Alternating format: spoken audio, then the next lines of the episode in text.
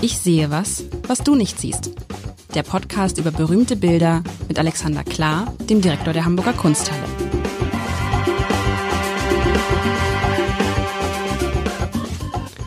Herzlich willkommen.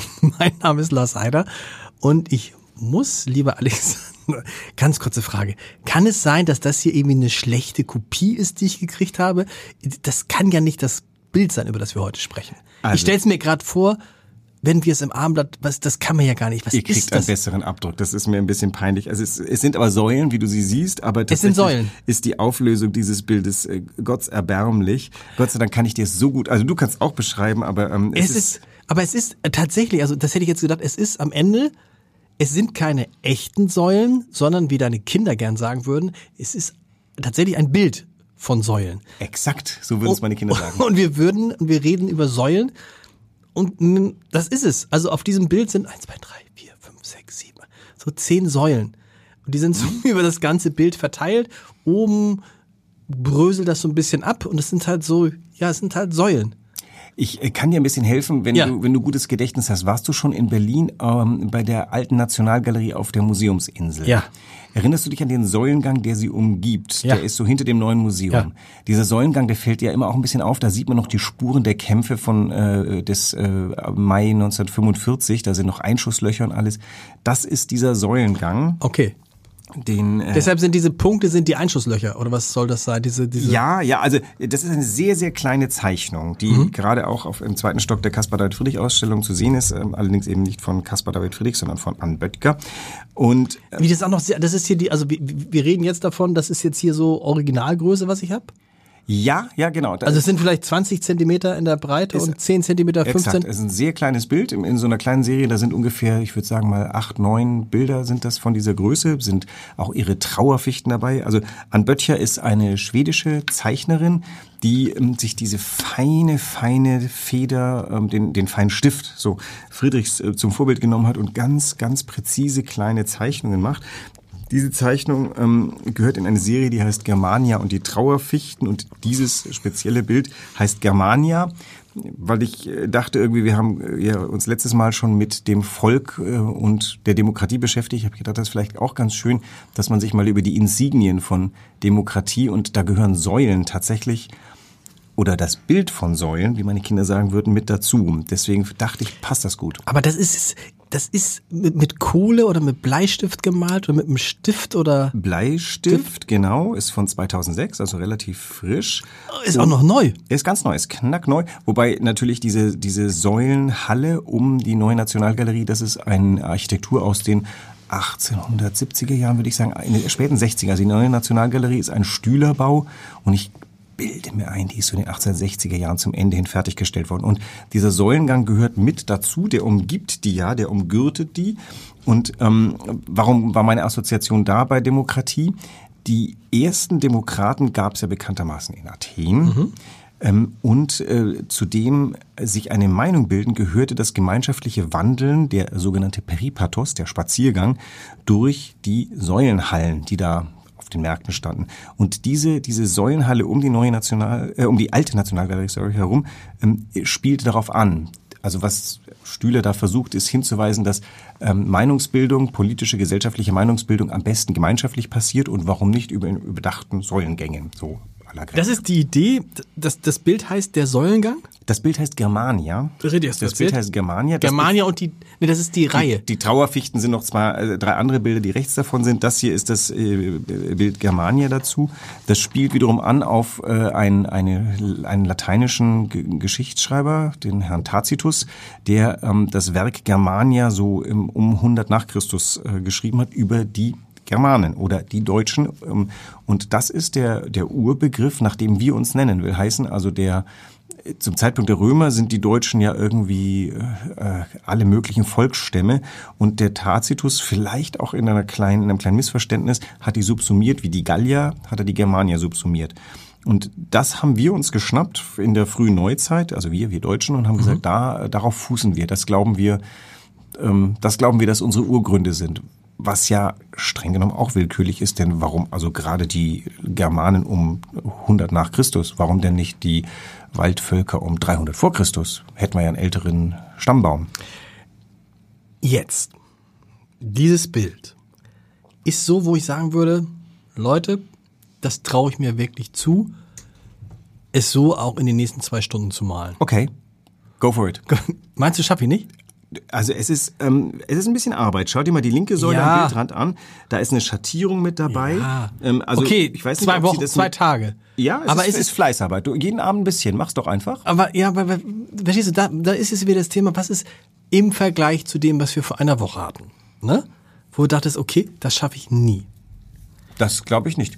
Doch, das schaffe ich, das hätte ich nie, hätte ich so, kann ich so Häuser malen und Menschen. So, aber das, wir reden jetzt ja von jemandem, wo man sagt, Kunst eher zwischen drei und vier. Ja. Und hier, das ist, das ist wirklich so, das ist auch wirklich so, ich glaube, ich kann mich selten, habe mich selten bei etwas gefragt, wo ich denke, was, was, was ist daran jetzt so toll? Mach mir doch die Freude, wenn du das nächste Mal in Berlin bist, pilger hin und fotografier's mir doch erst Ja. einmal und such dir mal den, den Moment, der für dich bildfüllend so ist. Das ist ja so auch, das biegt sich ja, geht so ein bisschen um die Ecke an der, an der Spree entlang. Ähm, also finde mir, finde dir mal einen Bildausschnitt, wo die, wo die Säulen, diese standfesten Säulen so schön nach oben ins Nichts verschwinden. Also ich, ähm, ich glaube Okay, schon, dass, dass ja. du da ganz schön zeichnen müsstest. Also Ja. Man kann ja alles lernen. Du kannst auch lernen zu malen wie Jakobus Vrell. Das bringt dir Bob Ross ganz schnell bei. Das ist, du musst ein bisschen lernen mit Pigment. Wer ist Bob Ross? Das, äh, Bob Ross das ist mein, mein Lieblingsquatscher. Bob Ross ist ähm, ein Mallehrer, der auf YouTube eine späte Karriere gemacht hat. Und da konntest du lernen. Und äh, sein schönstes Wort sind die Happy Little Bushes. Der bringt dir bei, wie die Ölmaltechnik, wie du so Tricks anwendest, damit bestimmte Dinge so oder so aussehen. Also Okay. da lernst du, wie Wolken gemalt werden und wie Büsche gemalt werden und wie Bäumchen gemalt werden. Und das ist hoch faszinierend, weil man lernt, es ist alles Technik und du kannst es lernen. Ich gebe dir ein halbes Jahr und du kannst malen wie Jakobus Vrell. Aber das ist ja okay, aber wenn man das dann kann, es gibt ja auch Leute, die wunderbar irgendwie äh, große Meisterwerke ähm, äh, kopieren können. Der Grund, warum man ein großer Künstler ist, ist was anderes, weil man die Idee hatte. Oder jetzt wieder hier, weil, weil irgendwelche Leute, weil nicht, wenn Menschen wie du sagen, das finden wir, gehört in die Kunst und damit ist es Kunst. Weil ich, wenn man jetzt zehn, wenn man jetzt 100 Leuten das Bild zeigt und sagt, was soll man damit machen? Würde ich sagen, 99 Leute sagen, ja, das kannst du einfach so Ja. abheften. Ja, kannst du. Wobei, ähm, das ist der Moment, wo ich sagen würde, würden wir beide in der Ausstellung stehen und uns die Bilder angucken, wärst du schon fasziniert, ob der Feinheit dieser Strichlinie. Also wir, wir sind ja schon, lass uns ja Technik, von Technik schon gerne einfangen. Also ich, ähm, ich konzidiere die, also mal die, die Bildaus, die, die, die ähm, Perspektive, die Auswahl dessen, was da ist, die ähm, ist sehr subjektiv. Es ist aber tatsächlich bei diesem Bild auch so, dass die Hälfte dieses Bildes neben schon dieser schönen feinzeichnerischen Meisterschaft die Verbindung dieser Säulen mit dem Begriff der German, der, mit dem Begriff Germania, nicht der Germania, sondern Germania ist, weil da eben so viele Dinge anklingen. Nicht zuletzt auch eben diese Frage, wie eigentlich Caspar David Friedrich ausgerechnet von den Nationalsozialisten so ähm, großartig gefunden werden wollte, weil das ja sehr willkürliche Auswahlmethoden sind. Also wie kommen wir dazu, ähm, Säulengänge, griechischer, ein attischer Säulengang ist das geradezu. Das sind korinthische Säulen, das ist Festarchitektur. Das ist der Ort, wo die, die griechische Demokratie ihre wär- Wäre das in Athen auf der Agora, würde das der Ort sein, an dem die ihr Hochamt feiern. Hier ist es natürlich ein Säulengang um, äh, um ein Museum herum. Aber es sind eben die Ablagerungen von Bedeutung dabei. Nicht zuletzt die angesprochenen Einschusslöcher, wo bei mir irgendwie ganz andere Dinge losgehen. Dann natürlich diese Zusammenführung von Kulturort und Demokratieort. Und ich glaube, ich habe das auch deswegen ein bisschen ausgesucht, weil ja heute wir Museen so ein bisschen den Anspruch haben, dass wir meinungsbildend sind. Also Zeitungen sind sowieso, aber Zeitungen haben durch den Wobei das Abendblatt macht das ja sehr schlau. Du, du, ihr vertretet ja ein sehr breites Spektrum an Möglichkeiten. Ich weiß gar nicht, wo ihr, wo ihr also Nee, eure die- die- Leitplanken Na, die, platziert. die, die, die, also die, ähm, die Meinung, also wenn wir Meinungsstücke veröffentlichen, sind es immer die Meinungen derjenigen, die sie schreiben. Na und gut, die aber- können ja ganz unterschiedlich sein. Es gibt also, es gibt praktisch nicht, das wäre ja auch noch schöner. Ich weiß, dass es einige, dass einige Medien, dass einige Medien so, da, ne, die FAZ galt immer eher so als das konservative Medium und der Spiegel eher so als das linke. Die Taz ist ganz, die Taz ist bewusst ganz links, aber ähm, es gibt ja nicht so ein, so ein Abendblatt-Sound oder so ein Abendblatt-Sound gibt es schon, aber es gibt nicht die Abendblatt-Meinung. Ja. Das wäre auch ganz gefährlich übrigens. Das wäre total gefährlich. Also- das wäre so, als wenn du in der Kunsthalle nur die Bilder ausstellen würdest, die dir gefallen. Also das ist wahrscheinlich einer der Gründe, warum ich das Abendblatt so gerne lese, weil ich dann immer wieder überrascht werde. Die Süddeutsche, wenn ich lese, krieg, also ich lese auch die mhm. Süddeutsche gerne, aber da weiß ich was, also da werde ich ja in meiner eigenen Meinung bestärkt. Also mit genau. der Süddeutschen kann ich d'accord gehen mit den meisten Dingen, außer mit Kunst, muss ich sagen, da rebelliere ich jedes Mal und denke immer, wenn ich in meinem eigenen Fach der Süddeutschen eigentlich schon abspreche, dass sie da Bescheid weiß, dann sollte ich vielleicht auch skeptischer werden bei den anderen. Das ist übrigens der Trick der Zeit. Ne? Der Trick der Zeit ist, dass sie sozusagen Menschen ähm, mit äh, versammeln, für die die Zeit so eine Art Heimat ist. Ja. So, das ist das, also das ist, das ist der ganz große Trick. Das stimmt, wobei, und bei der Zeit ist es wiederum so, das macht nur halb viel Spaß zu lesen, weil mir dieser leicht lehrerhafte Ton ein bisschen auf den Senkel geht. Ähm, ich mag die Zeit auch gern ob der Meinungsvielfalt und trotzdem hat das immer so ein Ticken von was Betuliches, was nicht mein Ding ist. Auf der anderen Seite kann man sagen, die Taz, die ich immer sehr gern gelesen mhm. habe, da ist mir der Sound einfach zu tatzig wiederum. Mhm. Also ich, äh, irgendwann hat man es auch dicke. Und da ist vielleicht, da hat das Abendblatt vielleicht keine schlechte Strategie gefahren, insofern, als man tatsächlich in der Pluralität von Tönen, ähm, das bildet halt ab, was in Hamburg ist. Mhm. Und eure, eure Stärke ist halt, ihr wisst genau, was hier äh, unter dieser Bewölkung vorgeht. Unter diese, ja, unter dieser, zum Beispiel geht da, geht da vor solch ein Bild, was ihr dann bewusst ausgesucht habt für die Caspar David Friedrich Ausstellung, weil es wird im Zusammenhang mit der Ausstellung gezeigt, aus den Gründen, die du eben genannt hast. Ja, und wenn es dann auf der Seite drei, fünf oder sieben in voll bleibt, dann ist natürlich, dann ist es ein äh, Beispiel eurer Toleranz. Das ja, da muss man wirklich, aber da muss man wirklich, und Demokratie ist dir deshalb eingefallen, weil du gesagt hast, äh, na klar, es ist sozusagen dieses Zitat aus der aus der äh, aus der aus aus, aus Griechenland, also aus der genau die Säulen, die Säulen und andererseits dieses ähm, ah, und die Germania, das war mir genau. ganz wichtig. Ja, dass man aber doch die Säulen als als Treffpunkt sozusagen, durch die man durch die die Menschen genau, durchgehen. Als ein Ort, an dem man sich versammeln könnte, um sich selber zu finden. Und ähm, genau, da, jetzt weiß ich, worauf ich zustehen wollte. Ich habe ja vorhin schon irgendwie festgestellt, warum haben wir uns eigentlich überhaupt darauf eingelassen mit dem Germania? Also das ist ja, könnte man auch ablehnen. Also die, mhm. das ist alles ein Konstrukt. Ist ja nicht so, dass irgendwann mal es eine deutsche Vollversammlung gab, die sagte, wir, äh, wir werden uns jetzt auf Germania zurückführen, sondern es war so eine Art Verschwörung ähm, woker Geschichtsschreiber, die gesagt haben, Germania klingt gut, von Römern herleitend, äh, hatten Pedigree bis auf 100 nach Christus. Das sind unsere Leute. Daneben kommt ja auch noch irgendwie der Begriff des Deutschen, was ja aus Teutonen kommt, mhm. die ja wiederum so eine Unterabteilung waren. Äh, warum sind wir eigentlich nicht die Nachfahren der Kimbern? Die waren mindestens so berühmt wie die Teutonen. Dann würden wir heute Kimberland heißen, was vielleicht auch ein klingt freundlicher mhm. als Deutschland.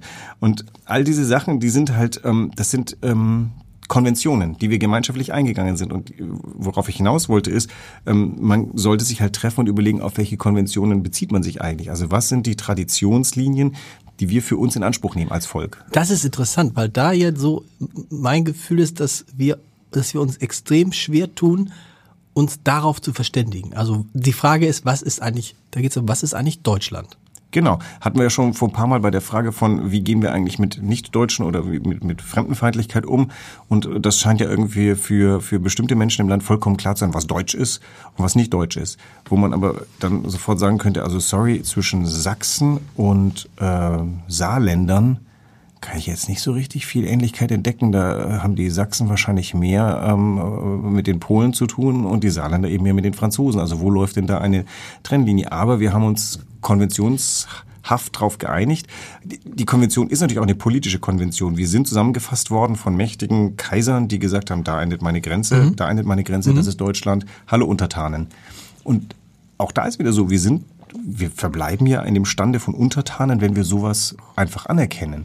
Würden jetzt die Sachsen und die Saarländer sich zusammentun und sagen, ähm, wir fangen mal ein anderes eine andere Traditionslinie an, äh, müsste man natürlich nachdenken. Auf der anderen Seite gäbe es bestimmt Möglichkeiten, dass man sagt, wir teilen uns in Nord und Süd ein bisschen zur Abgrenzung und äh, hier im Norden, da leben Menschen, die halt irgendwie Wind gegerbt sind und im Süden Leute mit dicken Waden, die über Berge klettern können. Und natürlich ist so so eng, also so die, so eine große Gemeinsamkeit zwischen Süd und Nord gibt es gar nicht. Und trotzdem dachte ich, ja, sind wir über diesen Zustand hinaus, wo man, wenn man, also wenn ich andersrum, Michel Abdullahi, den kennst du, ne? Ja. Äh, den äh, äh, ist bekannt geworden durch seine Filme, durch seine Talkshow, betreibt in Hamburg ein Theater. Und äh, irgendwann habe ich den mal gefragt, woher er kommt. So. Und ja, woher kommst du eigentlich? Ich weiß nicht, ob ich die Geschichte schon mal erzählt habe. Woher kommst gesagt? du eigentlich? Und weil der ursprünglich kommt der aus dem, Michel Abdullahi kommt, glaube ich, aus, aus dem Iran. Ja. Aber ich wollte, woher kommst du? Und dann stutzte er kurz und dann sagt er, ja, ich komme aus, äh, frag mich jetzt nicht, woher er kommt. Harburg. Aus Harvestehude. So. Und genau das war die Antwort, die ich haben wollte. Ich wollte nicht, mir war es völlig Wurst, wo der jetzt, wo seine Eltern herkommen. Und das meine ich, du, über, dass man, dass man, wenn man Leute, die in Hamburg sind, sind für mich Hamburger. Ja. Da stellt sich für mich jetzt, wenn einer in Hamburg lebt, ist es mir doch völlig egal, Entschuldigung, wo er herkommt. Das ist ja, das ist zum Beispiel. Also du bist auch theoretisch, ne, jetzt, du bist ja auch, du bist ja kein gebürt, gebürtiger Hamburger, aber ist doch egal, du bist für mich jetzt ein Hamburger. Noch schlimmer, Blankeneser. Ja, da, du, das, das ist ein anderes Thema, aber du bist immer ein, ein Hamburger bist. Und das verstehe ich gar nicht, dass das, dass das, au- dass das in Frage steht, dass es gar nicht darum geht, ist es jetzt ein Iraner, ein Deutscher und sonst was, sondern das ist doch, es geht doch um die, um die kleine Einheit, in der man sich gut verstehen Und muss. guck mal, schon übernimmst du das, schon übernimmst du an und für sich die Herrschaft über ein Narrativ, was wir anderen überlassen haben, denn mich, die, für die ist ja wichtiger, wo man herkommt, im Sinne, wo sind denn deine Eltern geboren. Dabei ist ja das eigentlich Wichtige, wo gehört man denn hin oder wo fühlt man sich denn zugehörig? Oder wo ist, also die Frage ist ja, woher kommst du, ist ja in diesem Frage, wo bist du gerade? Genau. Ne? Also Oder wo fühlst du dich wohl? Wo, Wo wohnst also wo, letztlich, wo lebst du? Das ist doch entscheidend. Die Frage ist ja nicht, wenn ich jetzt frage, wo bist du gerade, dann kannst du ja nicht, dann musst du sagen, ich bin im Podcaststudio beim Armblatt und, und nicht, äh, ich, äh, ich komme äh, übrigens, äh, ich bin übrigens eigentlich in Karlsruhe aufgewachsen. Also wenn ich Syrer bin und ich ha bin aus Aleppo Mhm. geflohen, weil in Aleppo kann man nicht mehr leben und ich bin in Bautzen gelandet, dann gibt's doch nur eine Antwort, ich bin jetzt in Bautzen, ich möchte mich hier einbringen und äh, die, dieser komische Typ vom rechten Rand, der gerade mir erzählt, ich bin nicht von hier, dem gehört rechts und links eine runtergehauen und gesagt, ich will mich hier gerade einbringen, wo ist dein Problem? Ich helfe dir mal. Ich finde, das ist ja gar nicht das Thema. Ich bin nicht von hier. Wenn jemand da ist, ist er da. Genau. Also, ähm, Und die meisten kommen hier, weil sie hier sein wollen. Das ist ja das Interessante, was ich auch nicht verstehe. Wir Deutschen sollten mal wahnsinnig charmiert sein, Ja. dass so viele Menschen hierher kommen und die kommen. Natürlich möchten die auch sichere äh, Lebensbedingungen haben, aber was wir immer mal wieder uns erinnern sollten, dass der Lebensentwurf von Demokratie, das ist ein Grund, warum man aus Afrika übers halbe Meer schwimmt, damit man hier landen kann und nicht permanent geknechtet wird. Da sind bestimmt auch ganz viele Leute dabei, die sagen, ich möchte zuerst mal mir meine Brötchen verdienen dürfen. Auch das ist ja irgendwie nicht, nichts, nichts Schlimmes. Und die Frage ist halt einfach nur, wie kriegen wir es organisiert, dass solche Wünsche erfüllt werden können? Ähm, das ist halt auch, dass das, dass das Ding hier das Paradies bleibt, von dem sie hoffen, dass sie es erreichen. Und da sind, auch da sind wir wieder bei Demokratie oder bei dem Ort, äh, bei dem Versammlungsort zwischen den Säulen, wo man sich trifft und sagt, also wir, ähm, wir verstehen uns als die Menschen, die hier sind. Das sind unsere Symbole. Ähm, wollt ihr euch mit uns unter diesen Aber- Symbolen versammeln? aber trotzdem ist es entscheidend, dass die, die hier sind, sich erstmal auf das verständigen müssen, was für sie sozusagen die Säulen unseres Zusammenlebens sind. Und da wird es dann offensichtlich knapp. Du, meinst jetzt äh, die, diejenigen, die jetzt neu hinzugekommen Nein, sind? alle, oder die, die, die, sind und jetzt gerade hier sind, da muss man doch sagen, was ist sozusagen das, was uns verbindet? Und ich dachte ja immer, es verbindet uns genau das. Diese starke Demokratie, dieser Rechtsstaat, diese freie Meinungsäußerung und die anderen bis zur eigenen Schmerzgrenze so sein zu lassen, wie sie sind. Genau, die Recht auf freie Entfaltung, ohne die, der, der, die freie Genau. Entfaltung des Nachbarn zu erschüttern. Und vielleicht muss man aber umgekehrt, du hast vorhin gesagt, Museen wollen Orte der, der Meinungs, was du gesagt? Meinungsäuß, nee, Meinungs, Meinungsbildung, Der. Meinungsmache.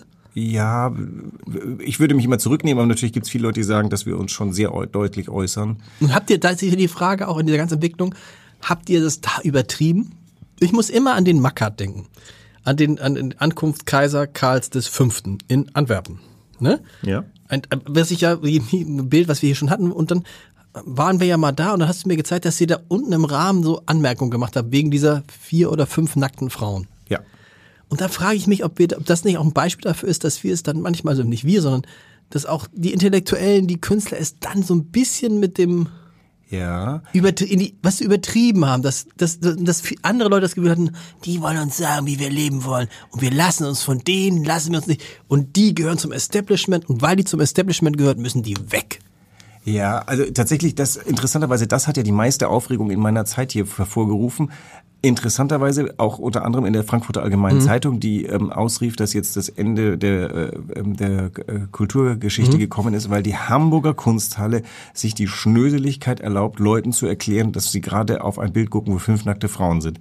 Das Interessante ist natürlich, dass es alles Symbolpolitik ist. Es ist ja ähnlich wie mit dem Gendern, wo man sich fragt, also wie viel, für wie viel Menschen macht man so etwas? Wie spricht man privat und wie spricht man öffentlich? Die Tatsache ist aber ja wiederum, das Ding ist ja ein Symbol von irgendetwas. Also, dass wir da in Orange runterschreiben, ähm, äh, also wir, wir sind ja Fragen, die wir stellen. Fühlen Sie sich von der, fühlen Sie sich von ähm, der Bildaussage verletzt?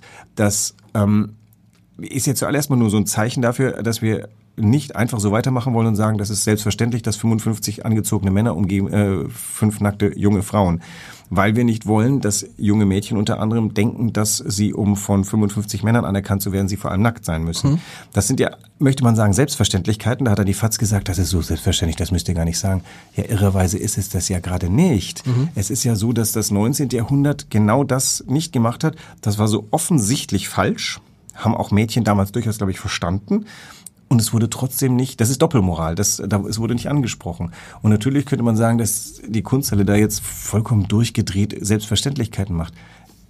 Für eine Generation sich gerade selbst ähm, ermächtigender Menschen, die nicht zur Norm gehörten, die eben nicht der, der mächtigen Mehrheit der wahlweise Männer angehört oder der zweitmächtigen Mehrheit der wahlweise Frauen, sondern zu der äh, überhaupt noch gar nicht mächtigen Minderheit der Diversen, mhm. für die es noch kein Wort gibt, für die ist das eine unglaubliche Befreiung. Und so sehr ich das ähm, verstehe, dass man da mit hochgezogener Augenbraue steht, die Belohnung, die wir bekommen, ist, wenn wir ähm, zum Beispiel diese, diese ähm, Drag-Führungen machen und dann kommt die LBGT Plus Community und sagt, das ist sowas von endlich, dass ihr als Kunsthalle, ihr dieser Tempel der Bürgerlichkeit uns entdeckt haben, dann das finden wir großartig und das tut einem wirklich wohl und es tut vor allem niemandem weh.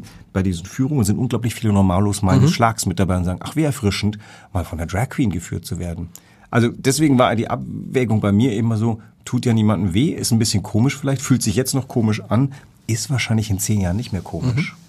Und das ist ein bisschen Avantgarde. Aber, trotz, aber trotzdem ist dann die Grundfrage, die ich ja gestellt hatte, ist, hat, hat man es damit übertrieben in einigen Bereichen, dass die Leute wirklich dachten, Bestimmt. oh Gott, es geht, weißt du, weil das Gefühl, es geht nur noch darum, um Gendern, um Wokeness, um dies, um das, um LGBTL, L, kriegst, weißt was ich meine? Kriegst gerade nicht hin. Ähm, so. Und dass die sagen, das hat mit meinem Leben aber gar nichts zu tun. Ja. Und weißt du, dass dadurch die das noch weiter auseinandergegangen ist. Die, die Schwierigkeit Im guten ist, Willen, sollte, im guten ja, Willen. Ja. Man sollte aber natürlich das, diese, Ein, diese Ansicht der Mehrheit nicht, nicht desavouieren, indem man sagt, ey, ihr, ihr versteht gar nichts von der Moderne, sondern ey, jetzt haltet mal still. Das, sondern es ist eher so, dass man dieses Kopfschütteln muss ja mitgehen. Überleg dir mal, wie die Mehrheitsgesellschaft als Frauen Frauenwahlrecht verlangt haben hat sich, glaube ich, 90 Prozent der Gesellschaft haben sich brüllend totgelacht. Was wollen diese komischen mhm. Ladies? Die wollen wählen, seid ihr irre? Und heute ist Frauenwahlrecht total normal. Ich würde mal... In Deutschland, das muss man immer auch wieder dazu okay, sagen, ja, in Deutschland. Stimmt. In, in wo nicht? Na, in vielen anderen Ländern. Also Frauenwahlrecht kann ich, weiß ich jetzt nicht, aber es gibt wahrscheinlich viele Länder, ich weiß es gar nicht, gibt es aber. Ich dachte, die, da ist aber schon ein bisschen weiter. Aber okay. ich dachte, die Stellung der Frau, also nehmen wir mal die Stellung der Frau, ist, ist in vielen anderen Ländern natürlich nicht ansatzweise so wie in Deutschland. Ja, oder also in Nordeuropa, weil ja. das ist so ein kanadisch äh, Die Schweizer haben mit 1980 oder irgendwann das Wahlrecht für Frauen eingeführt. Ja, ist stimmt. nicht so lange her alles. Also will heißen, das war das war mal vollkommen normal, das nicht. Jetzt ist an und für sich weitgehend etabliert, das ist und dann ist dann kommt eben jetzt die Erkenntnis, okay, diese möglicherweise kleine Minderheit, die es vielleicht gar nicht ist, von ähm, Transmenschen wir stellen jetzt ja gerade fest, dass vielleicht ganz viele Jugendliche sich äh, für ein Transleben entscheiden würden, wenn ihnen denn die Möglichkeit geboten wäre, mit ganz interessanten Folgen. Jetzt hat, glaube ich, die Zeit gerade getitelt, was denn, oder was die Süddeutsche, was machen denn die armen Jungs bei ihrem Jungswerden mit 14, 15? Und haben sie einen Jungen abgebildet, der einen Lippenstift drauf hatte. Mhm. Ja, ist das das Problem? Also es soll Jungs geben, die mit Lippenstift ziemlich fantastisch gut ausschauen und das... Nein, das ist, ist glaube ich, alles kein Problem. Es ist nur bei einer bestimmten Gruppe von Menschen, und die ist gar nicht so gering, das Gefühl entstanden, das typische Gefühl, eure Probleme ja. möchte ich haben, aber ich hab sie nicht. Ne, dann denkst du so, ich meine, ich kriege das ja in, in, in Gesprächen mit, wir haben Krieg, wir haben wir haben, meinetwegen, das ist ja angekommen, wir haben den Klimawandel, wir haben dies, wir haben das und ihr redet ernsthaft darüber äh, äh, ob es Teilnehmende oder Teilnehmerinnen und oder TeilnehmerInnen heißt. Es hat auch was ziemlich Komisches, wenn man sich denkt, da wird gerade Krieg geführt mhm. und Leute wie ich waren mal Pazifisten und ich bin irgendwie um 17, 70 Grad gewendet und würde sagen, also ich habe Zivildienst gemacht, weil ich Kriegsdienstverweigerer mhm. war. Und mittlerweile bin ich ein durchaus interessierter Anhänger der Tatsache, dass, okay, die Bundeswehr sollte man vielleicht aufrüsten, dass sie funktioniert als genau. Militär. Genau. Das ähm, hätte ich mir von mir selber auch nicht denken lassen, aber warum nicht mal ähm, äh, sich weiterentwickeln? Und so sehe ich das halt auch bei der Mehrheitsgesellschaft, wenn man sich überlegt, die Probleme einzeln, das sind ja alle Stellvertreterprobleme. Jetzt wird ja, glaube ich, so darum gerungen, weil es so eine insgesamt Verunsicherung gibt und es gibt wenig Konsens. Genau. Und diese Konsensbildung findet halt gerade statt, was eine hoch, jetzt sind wir wieder zurück beim Thema, aber eine hochdemokratische Sache ist. Es findet eine Meinungsbildung Mhm. statt. Gott sei Dank nicht im Krieg und nicht in Amerika mit Waffen in der Hand, sondern in Wahlschlachten und zu 50.000 auf dem Jungfernstieg. Aber es findet eine Meinungsbildung statt. Was demokratisch ist und fantastisch. Nächste Woche. Machen wir, machen wir mal nicht drüber. Nächste Woche hast du äh, Freiwahl. Okay, Freiwahl. ich, äh, werde mir auf Schö- was überlegen. Was irgendwas Schönes. Schönes. Es ist bald Frühling. Irgendwas. Wenn, irgendwas wenn ich jetzt nach zwei Jahren immer noch nicht weiß, was du schön findest, Ja, aber das ich- ist, weißt du immer noch nicht. Doch, doch, ich Natürlich immer noch und natürlich immer noch. Du weißt, was am, was ich am meisten liebe, ist, wenn du mich zum Lachen bringst. Das ist, Hervorragend. Das ist also, das ist, das ist Lustige das Kunst. lustige Kunst. Bis, Okay. bis nächste Woche. Tschüss. Bis dann.